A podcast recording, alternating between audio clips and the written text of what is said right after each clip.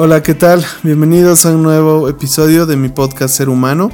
El título de este episodio es Vive en mí, vivo en él. Y bueno, ya estamos en la tercera semana del desafío a Hub, en lo que es igual también este podcast. Y bueno, hemos hablado acerca de la oración que Jesús levanta, ¿no? Para, para sí mismo, para eh, sus discípulos y para todos los creyentes, ¿no? Todos los que iban a creer después de él por la obra o por el mensaje de sus discípulos. Y algo que em, estaba viendo bastante, ¿no? Que, hay un, como una repetición, como un énfasis bastante grande que le da Jesús a la, a la unidad, ¿no? Em, en, la, en, la, en, la Biblia se habla, se habla mucho, ¿no? De cosas que son importantes para, para la gente, cosas que son importantes para Dios. Eh, para, para la iglesia, ¿no? Pero en rara vez se escucha, ¿no? De, lo que lo importante que era la unidad para Jesús, ¿no? Em, Juan 17, 23 dice, yo unido a ellos y tú unido a mí, ¿no? En, el primer capítulo de, de, este mismo evangelio, ¿no? Del libro de Juan, se menciona acerca de Cristo, cómo él estaba con Dios y él era Dios, ¿no? O sea, es, bastante raro, ¿no? Es, como, ¿cómo puede alguien estar con Dios y a la vez ser Dios, ¿no? Es como que alguien entre, digamos, a, a una oficina y diga, yo estoy con el jefe y yo soy el jefe, ¿no? O sea, suena un poco, un poco raro y creo que desde ahí se nos advierte, ¿no? Al principio de, de este evangelio que Cristo era un personaje bastante singular, bastante particular, ¿no? Eh, alguien que tenía una relación con Dios y al mismo tiempo él era Dios. Entonces este, este pasaje eh, dice algo parecido, ¿no? Dice cómo Jesús está unido a nosotros y al mismo tiempo está unido a Dios. Y, Dios está en Él y nosotros estamos en ellos y, Él está en nosotros, ¿no? Em, entonces si, si nos ponemos a imaginar, ¿no? Como, como ¿Cómo puede algo estar en algo y al mismo tiempo que eso esté dentro de, de, uno mismo? ¿no? es, bastante complicado, creo, esta idea, pero lo que nos dice principalmente es que Él está unido a nosotros y al mismo tiempo Él está unido a Dios. Em, hablábamos esta semana ¿no? acerca de lo milagroso que era primero que, que haya una iglesia unida que en medio de un grupo de personas tan diverso, tan distintos, cada uno con sus características, sus sueños, sus metas, sus habilidades, que puedan ser unidos y, de esa forma mostrar eh, a Jesús en medio de ellos. Era lo que había logrado hacer Jesús con sus discípulos, ¿no? que había personas bastante distintas, unas incluso eran enemigos de las otras pero ellos pudieron ahí mostrar esa unidad y, es lo que nos toca ahora. Pero aquí habla de otro tipo de unidad, ¿no?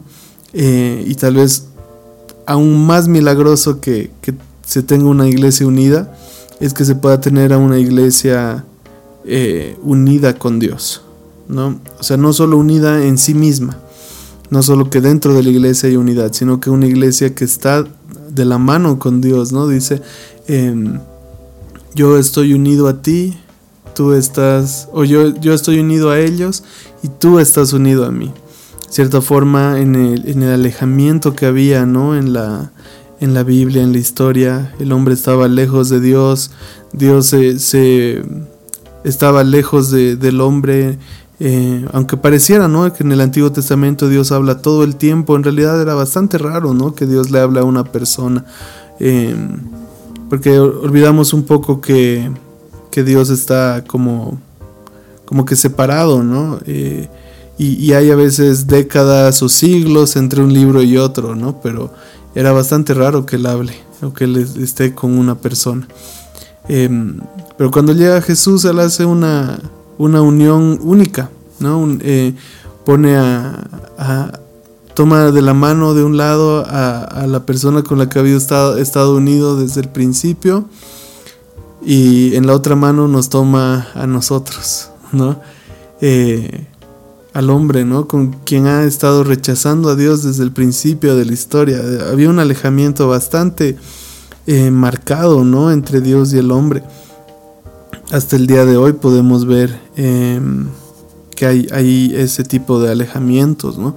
Pero Jesús lo logró hacer y, nos une a Dios, ¿no? Estamos en cierta forma tomando la mano de Jesús y Él está tomando la mano de Dios. Hay esa, esa unión, ¿no? Em, entonces ahí se, forma una nueva manera de vivir unidos. No, solo vivimos unidos a nosotros mismos, eh, ni, ni solamente con Jesús, ¿no? Eh, en el Antiguo Testamento se menciona cómo Dios vivía eh, o, caminaba con su pueblo, ¿no? A veces estaba sobre su pueblo, caminando por encima, a veces estaba alrededor de su pueblo y a veces estaba con su pueblo. O a veces estaba sobre ciertas personas, sobre cierto personaje, alrededor de ese personaje o con el personaje, ¿no? Ahora, eh, después de Jesús, se vive un nuevo tipo de unión con Dios, que es estar, es que Él está dentro de nosotros, Él vive en nosotros. Y el templo que le decía a, David, ¿no? Yo voy a construir un templo. No fue lo mismo que Jesús dijo, yo voy a reconstruir el templo, eh, que era un templo, ¿no? O sea, hecho con piedras, hecho con eh, arquitectura humana. Pero él dice, yo voy a destruir este, este templo en tres días y, o lo voy a destruir este templo y lo voy a reconstruir en tres días, ¿no? Y, le, decían, pero ¿cómo vas a construir en tres días, no sé cuántos años tomó hacer esto, ¿no? Pero a Jesús le tomó tres días empezar a hacer su templo dentro de nosotros.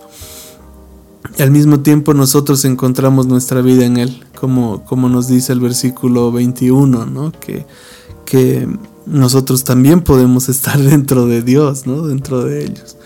Y eso es lo que nos habilita a llegar a esa perfección en la unidad, ¿no? Este, este versículo eh, cierra con estas palabras que dice, permite que ellos lleguen a la perfección en la unidad. Así el mundo reconocerá que tú me enviaste y que los amas a ellos tal como me amas a mí, ¿no?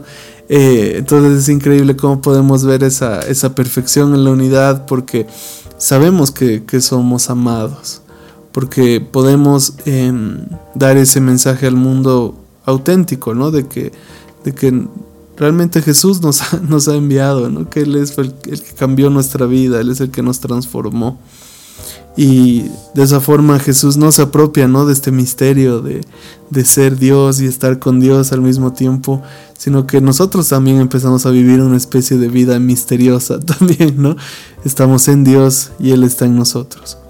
Él hace su, su templo en nosotros, se muda a nuestro corazón, hace su casa allí y la acomoda como él le guste, y a la vez nosotros encontramos nuestra vida dentro de él. Y entendemos un poco más, creo, esa, esa singularidad y ese misterio que es, que es Jesús para nosotros. Así que ese, ese era el tema de, de hoy, un, un, tema bastante interesante, bastante raro, ¿no? A veces eh, o, mayormente creo hablo de cosas bien concretas o, cosas bien prácticas, ¿no? Pero este tema es, es, muy difícil, ¿no? De ponerlo en un, en un, punto de vista práctico, pero de eso se trata este desafío, ¿no? Y que podamos vivir realmente así como, como lo que Jesús quiere eh, que nosotros vivamos y, y, que podamos en cierta forma buscar esa, el cumplimiento de esa oración que le levantó ese día a Jesús. La semana que viene vamos a continuar, ya va a ser el cierre de este desafío a Hub de cuatro semanas.